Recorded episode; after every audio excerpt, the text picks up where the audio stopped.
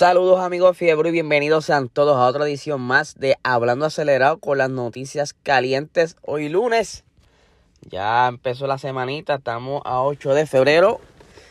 Y este fin de semana estuvo un poco apagado las cosas, pero el lunes promete, ya salieron un par de noticias calientes. Entre una de ellas es de Lewis Hamilton, pero la vamos a tocar ya mismito, no se me precipiten. Una de las novedades hoy es que el expiloto de Fórmula 1, Kevin Magnussen, Paul Di Resta, que también corrió en Fórmula 1, y Jean-Eric Vernon estarán corriendo en el equipo eh, Le Mans de, con el carro Pidgeot, el Hypercar híbrido. Y estos van a estar corriendo en la World Endurance Championship en la temporada del 2022. Como usted sabe, Magnussen no tuvo asiento este año lo sacaron de la Fórmula 1 prácticamente, al igual que a Roman Grosjean. Obviamente esto quizás fue una movida estratégica para economizarse un poco de dinero y poder invertirle los nuevos monoplazas en el proyecto del nuevo reglamento del 2022. Para los que no sepan quién es Paul Di Resta, este muchacho corrió en Force India eh, para eso de los años 2013-2014, si la mente no me falla.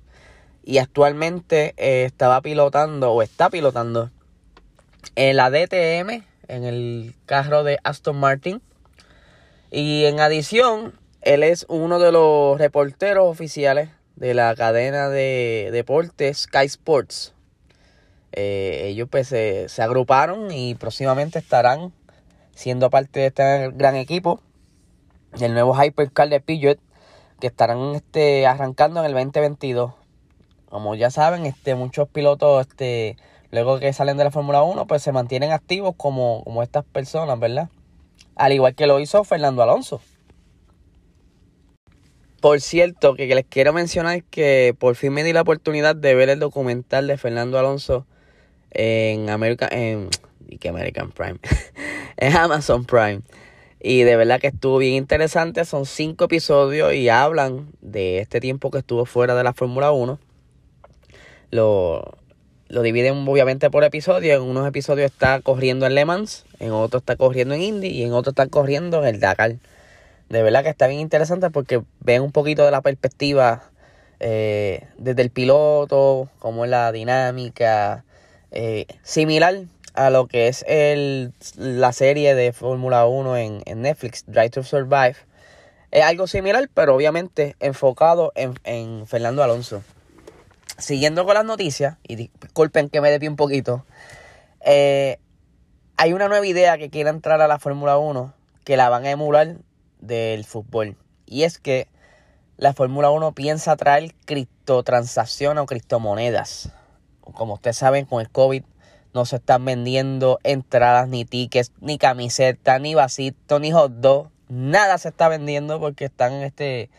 Las carreras están siendo sin público. Aunque se está negociando en ciertos países, especialmente en Estados Unidos, que lo más probable haya eh, la oportunidad de poder asistir en lo que es el, circuito de Austin.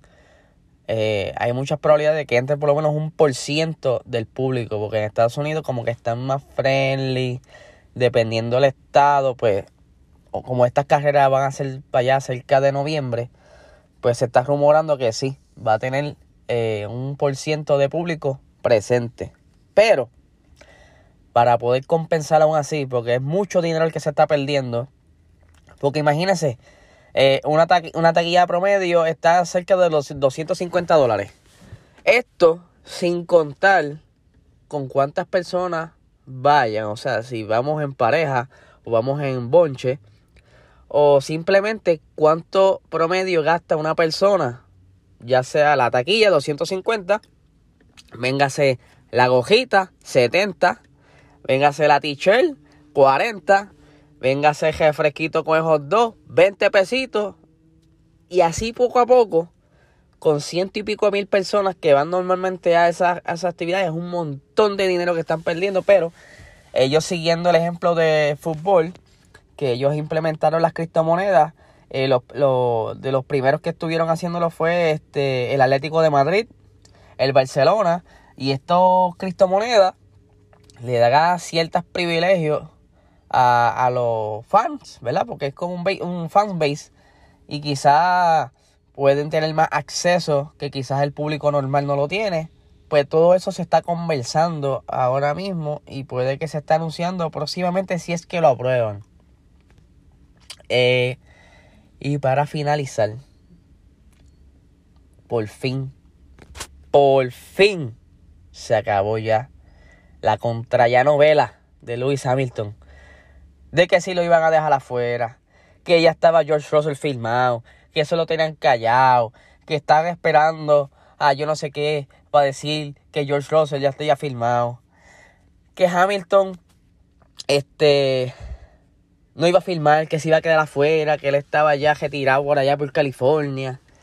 Muchas teorías salieron como normal, normal pasa. La gente especula y, y en estas páginas pequeñas le sacan punta a la situación. Y nosotros nos gozamos esta historia, nos reímos, porque sabemos la cómo es que se maneja esto y sabemos la realidad.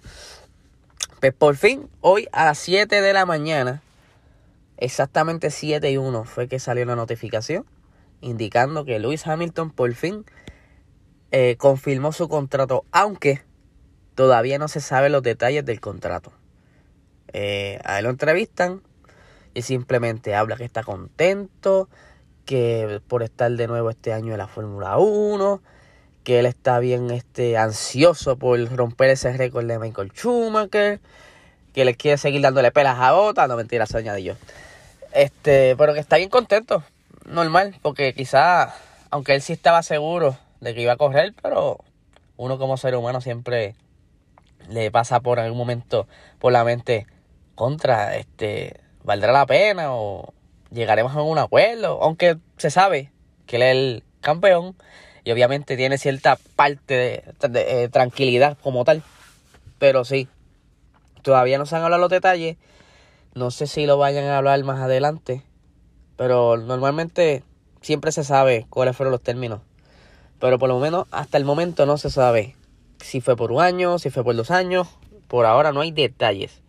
Eh, yo me atrevo a pronosticar que no, el contrato no pasa de dos años. No creo que pase de dos años.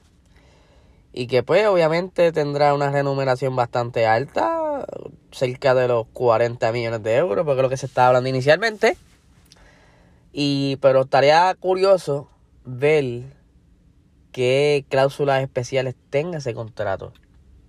No sé, que si por fin se confirmó que no quiere a Verstappen en la, eh, la Mercedes, o que eh, tenga derecho al veto, eh, o que él tenga el derecho de escoger el segundo piloto. A ver, ¿qué de todos esos rumores que habían soltado, qué de todo eso se confirmó es cierto?